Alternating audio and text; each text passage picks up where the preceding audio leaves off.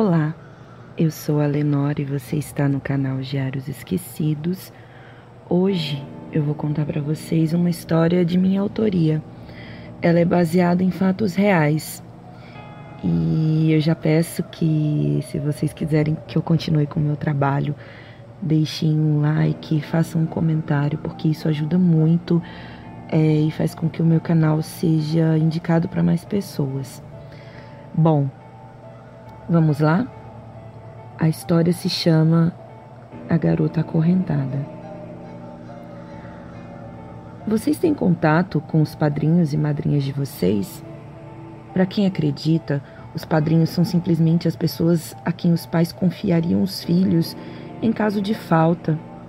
É curioso pensar que muitos de nós não temos mais contato com as pessoas que um dia foram tão importantes. Esse é o meu caso. Meus pais moravam distantes dos parentes maternos e paternos, o que fez com que escolhessem a sua própria família. Uma dessas escolhas foi a família de Vilma, um nome fictício. Minha madrinha, uma senhora mais velha que era adorável e se parecia com uma vovó atenciosa desses filmes clichê. Eu e minha irmã mais nova a chamávamos de tia Vilma. Minha mãe era muito cuidadosa com as filhas, mas confiava cegamente em tia Vilma. Tanto que uma vez, quando precisou viajar com meu pai para resolver uns problemas, nos deixou na casa dessa madrinha. Eram férias escolares e a gente adorou a ideia, apesar de nunca termos ficado muito tempo longe deles. Nessa época, eu tinha uns nove anos e a minha irmã uns oito. A casa de tia Vilma era muito grande, com um jardim enorme e um monte de lugares para serem explorados. Ela tinha três gatos mansinhos, uma horta com várias verduras e um pé de manga com um balanço simplesmente perfeito. A gente adorava passar os dias ali. As possibilidades de brincadeiras eram inúmeras, mas havia lá também um quarto lotado de brinquedos que haviam sido de sua filha mais velha. Eu vou chamá-la de Laura. Nesse lugar, infelizmente, não éramos autorizadas a entrar e só tínhamos visto uma vez, de relance, durante uma visita que fizemos com a mamãe. Laura havia falecido aos 11 anos de febre amarela, uma tragédia. Tia Vilma, no entanto, nunca deixou mudar em nada no quarto da filha Todos os anos comprava brinquedos e outros presentes e ia acumulando-os pelo quarto. Minha filha vai ser sempre uma criança, ela dizia, e essa fixação pela filha morta a impediu de dar atenção ao outro filho, que cresceu se sentindo odiado. Se Laura fosse viva, naquela época, já estaria perto dos 30 anos. Mas vamos continuar com a história. Fomos para lá com a promessa de ficar sete dias. Nunca havíamos passado tanto tempo longe de mamãe, mas estávamos eufóricas pela novidade. Minha madrinha não tinha netos, então adorava ter a gente por perto. Pareceu bastante cômodo para todos, então nos despedimos dos nossos pais e entramos na casa dela já à noitinha. Jantamos, tomamos banho e fomos dormir no quarto do filho dela já que ele não morava mais ali. O quarto de Laura ficava ao lado. Depois de um paro ímpar frustrado, eu acabei dormindo no colchão no chão e minha irmã na cama. Devo salientar que ela, desde pequena, sempre foi médium e que ainda não havia estudado para controlar seus dons, informação que é importante para o que vem a seguir. De noite, não sei bem a hora, mas já bem tarde, Acordei sentindo os pés da minha irmã tocarem levemente as minhas costas. O meu sono sempre foi extremamente leve, então pensei que ela havia acordado para ir ao banheiro. Me movi um pouco para o lado para que ela pudesse passar, mas aí eu vi que ela estava chorando. Eu me levantei, acendi a luz e perguntei: "O que foi, Júlia?" Também um nome fictício. Você tá com saudade da mamãe? Ela, ainda com os olhos fechados, se virou para o meu lado e falou, baixinho: Eu quero ir embora daqui. Eu sempre fui muito unida com Júlia. Ela era a minha melhor amiga. Como eu cresci acostumada com aquelas situações que eu julgava serem sonambulismo da parte dela, desliguei a luz, deitei do lado dela na cama e disse que cuidaria dela, que era para ela dormir para a gente brincar no outro dia. Quase que por mágica, ela obedeceu e dormiu. No outro dia, como sempre, ela não se lembrava de nada e ainda reclamou por estar apertando ela na cama. Eu mereci, né? Bom. Brincamos loucamente pela casa, mas a curiosidade em entrar no quarto de Laura se tornou uma obsessão pra gente. Respeitávamos demais a tia Vilma para poder pedir isso para ela, fora que se mamãe descobrisse era capaz de fazer a chinela cantar recomendou milhares de vezes que a gente nem tocasse no assunto, mas criança é bicho inquieto. Isso só deixou a gente ainda mais surtada e curiosa. O dia foi passando e acabamos nos esquecendo. À noite, novamente, Júlia tomou banho e foi para o quarto. A deixei sozinha ali e fui eu mesma banhar, porque já estava ficando frio e dificilmente tomaria banho depois. Não mais que 15 minutos depois, quando eu voltei, tomei um susto. A minha irmã estava no canto do quarto, com a cara virada para a parede, chorando alto, de soluçar mesmo. Fui chegando perto dela, mas quando encostei em seu ombro, ela gritou pausadamente: Eu quero ir embora. O escândalo foi tamanho que tia Vilma subiu. Quando entrou no quarto, minha irmã, completamente transtornada, gritou mais ainda: Me deixe ir embora, eu quero ir embora, eu quero sair daqui, eu não aguento mais. E basicamente uma repetição disso. A voz dela estava diferente, muito mais aguda, e ela estava perdendo o ar facilmente enquanto falava. Eu confesso que fiquei envergonhada com aquela cena, mas a minha madrinha não abriu a boca. Apenas foi se aproximando dela com carinho e a abraçou apertado. Começou a chorar e eu continuava sem entender nada. Na hora, minha irmã voltou a si e novamente não se lembrou do que aconteceu. Tia Vilma continuou segurando-a tão apertado que ela teve que pedir para se soltar. Sem falar uma palavra, a tia saiu do quarto e a minha irmã ficou com a cara abobada, sem saber o que tinha acontecido. Alguma coisa me dizia que aquilo não estava normal, mas como já estava de noite, eu não quis mexer com as estranhezas de Júlia. Falei para irmos dormir, que era melhor que poderíamos fazer. Dormimos. Ela bem mais rápido do que eu. No outro dia, tia Vilma foi à feira e nos deixou em casa com mil recomendações ela provavelmente não demoraria e nós ficaríamos com a moça que tinha ido passar a roupa. Só que a moça terminou muito rápido e precisou ir embora, nos deixando sozinhas. Nessa hora, resolvemos que aquela era a única oportunidade de mexermos no quarto de Laura. Infelizmente, levamos a ideia adiante. A chave do quarto ficava pendurada num prego ao lado da porta. Não foi difícil retirá-la dali como ficava no andar de cima, combinamos que uma ficaria vigiando pela janela enquanto a outra explorava e depois nós trocaríamos de lugar.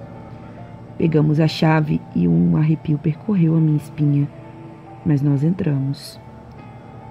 O quarto era bem iluminado por uma janela enorme pela qual entrava uma grande quantidade de luz, mas o que chamou a nossa atenção mesmo foram os brinquedos Devia haver ali mais de uma centena de ursinhos de pelúcia dos mais variados tipos, e para duas crianças vindas de uma família que passava dificuldades, aquilo parecia um paraíso. O lugar, em si, tinha um leve cheiro de mofo, mas isso não nos incomodou.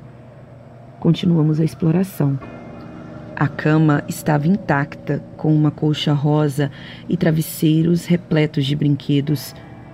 Para a gente, aquilo parecia um quarto de princesa. A princípio, não tocamos em nada, até que cheguei em uma cômoda com uma gaveta. Em cima havia um prato com várias balas, bombons e pirulitos, todos intactos.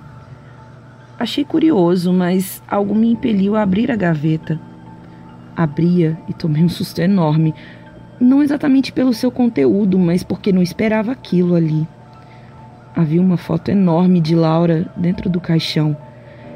Mesmo sem termos convivido com ela, sabíamos bem quem era a menina devido às várias fotografias espalhadas pela casa. Ao lado dessa foto, uma mecha enorme de cabelos lisos e pretos, que julguei serem da menina morta, e uma rosa seca que devia ser do seu caixão. Quando me virei para chamar a minha irmã, dei de cara com ela bem atrás de mim, calada, me olhando fixamente. Quase desencarno de susto, mas ela apenas disse: se ela descobrir que você mexeu nisso aí, vai virar uma fera, menina. Não dava mais para negar aquela não era minha irmã. De repente, ouvimos o portão se abrindo e eu puxei Júlia pelo braço. Ela estava catatônica. Saímos, tranquei o quarto e corri para a sala ligando a TV. Ela ainda continuou sem falar nada, isso até a madrinha entrar. Quando tia Vilma entrou, cheia de sacolas, Júlia pareceu se assustar e voltou ao normal. Tia Vilma nos deu doces e frutas, contou histórias e achou ruim a moça não ter podido esperar mais um pouquinho para que ela chegasse da feira. Júlia passou o resto do dia calada, mas depois me contou o que aconteceu quando entrou no quarto. Assim que cruzou a porta, viu uma menina encolhida no cantinho do local, de costas para a gente. Quando nos viu, a aparição da menina levantou e foi para o lado de minha irmã, e aí ela não se lembrou de mais nada. Creio que deva ter sido no momento em que tudo aconteceu. As visagens a assustavam, mas ela disse que a menina não parecia ser má e que, portanto, não teve medo. Aquela menina era Laura, e ela só voltou a si quando já estávamos na frente da TV. Bem, e quem disse que eu consegui dormir naquela noite? Fiquei rolando no colchão até que ouvi passos no corredor. Ao lado da porta, no quarto de Laura, ouvi um choro baixinho de tia Vilma. Ela destrancou a porta e entrou. Pensei que ela estava passando mal ou algo do tipo, então me arrisquei a sair e tentar ouvir algo. Sim, mais do que medrosa, eu era curiosa, e quem já foi criança sabe que a gente toma as piores decisões. Com o ouvido colado na porta do quarto, ouvi a tia dizer: Filha, perdoa a mamãe, mas eu não estou pronta para te deixar ir. Nessa hora, minha irmã deu um grito no quarto, um grito agudo que quase me matou de susto. Tia Vilma saiu tão apressada do quarto de Laura que nem me viu correndo para me esconder no banheiro. Acabei ficando lá por um bom tempo. Quando finalmente resolvi voltar ao quarto onde dormíamos, vi uma das cenas mais bizarras de minha infância. Tia Vilma estava ajoelhada, agarrada aos pés da minha irmã. Júlia estava transtornada e gritava: Me deixa ir embora! Me deixa ir embora! Me deixa ir embora! Enquanto se debatia. Quando ela me viu, gritou e acabou desmaiando. Eu quase tive um infarto ao ver a minha irmã daquele jeito, mas Infelizmente, não foi a primeira vez que vi algo assim acontecer com ela. Tia Vilma pegou-a no colo e colocou-a na cama. Apenas me olhou de cima a baixo, secou as lágrimas com uma das mãos e correu para o primeiro andar. Ouvi que ela estava ao telefone. Enquanto isso, Júlia se debatia na cama. Ela parecia estar acorrentada, algemada, por mais que não estivesse, e revirava os olhos. Eu estava com muito medo dela estar morrendo, sei lá. Era muito criança e não entendia nada daquilo. Queria desesperadamente a minha mãe. Enquanto ela estava naquela agonia, ouvi uma movimentação na sala depois de cerca de 20 minutos. Em poucos segundos entrou no quarto uma senhora com a roupa toda branca e vários colares no pescoço, que depois eu descobri que na verdade se chamam guias. Assim que ela pisou no quarto, deu um suspiro profundo, se recurvou como uma pessoa bem velhinha. Tia Vilma deu uma cadeira para ela se sentar e ela parecia muito nervosa, falando com a voz de uma pessoa muito simples. Se virou para minha irmã, que parecia ainda mais agitada, e falou: Filha, você está livre para ir. Ninguém mais te amarra nessa terra. Deixa a irmãzinha, que não tem nada com isso. Ela deu um estalo com o dedo e minha irmã acordou. A senhora de roupa branca então se voltou para minha madrinha e disse: Ela foi. Eu quebrei as correntes. Agora a gente precisa acertar umas coisas. Na porta, tia Vilma começou a chorar desesperadamente e eu estava em pânico. Júlia olhava para aquilo muito confusa, mas estava tão cansada que praticamente desmaiou de sono na mesma hora. Eu fiquei sentada no chão, do lado dela na cama, com as costas na parede. Parecia que estava num filme, eu não sei explicar para vocês. A senhora de roupa branca então se levantou, mas agora parecia até mais alta. Bateu no peito, fez uma saudação para a cadeira vazia e seguiu para o quarto de Laura. Tia Vilma foi atrás. Eu, paralisada, ouvi a entidade dar ordens à madrinha com voz de homem, eu juro. Ele falava: Minha filha não sabe que não se pode guardar coisa de morto? Junta o que foi do corpo dela e enterra no cemitério. Vivo não pode se agarrar em morto. Sua casa está cheia de corrente, minha filha. Daí em diante, eu não me lembro de mais nada. Não sei nem como fui dormir. Quando amanheceu, eu estava no colchão e Júlia já estava levantada. Estava no balanço. Me levantei e minha cabeça estava meio leve, eu não sei explicar. Tia Vilma me viu sair e não falou nada comigo. Respeitei o seu silêncio e desci. À tarde, já não havia mais nada dentro do quarto de Laura.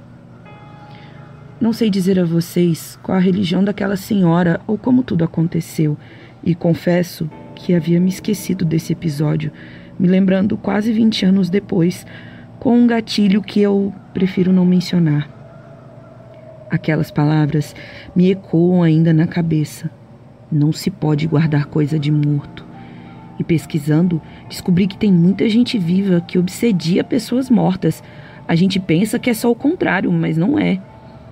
Tia Vilma não conseguia deixar a filha partir porque não aceitava sua morte.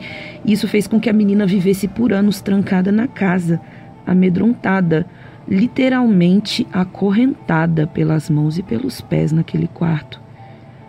Olho para trás e sinto pena de Laura. Conversei com a minha irmã e, obviamente, ela ainda não se lembra de nada. Os dias restantes percorreram sem quaisquer problemas. Foi como se tudo tivesse sido apenas um pesadelo. Minha mãe voltou e tia Vilma só nos fez elogios. Olhando para mim, percebi que ela queria que eu deixasse aquela história em segredo e foi exatamente o que eu fiz. Minha mãe não sabe de nada disso até hoje.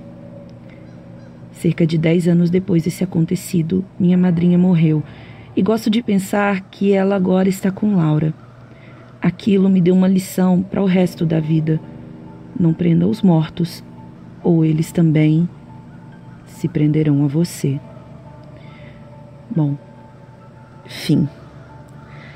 Essa é a história. Eu espero que vocês tenham gostado. Se vocês quiserem, eu posso gravar mais histórias baseadas em fatos reais, coisas que aconteceram mesmo com a minha família, como essa. E novamente eu peço que vocês deem um like, façam um comentário me ajudem a sair do flop e indiquem o canal para pessoas que gostam de histórias como essa também. Obrigada e tchau, tchau.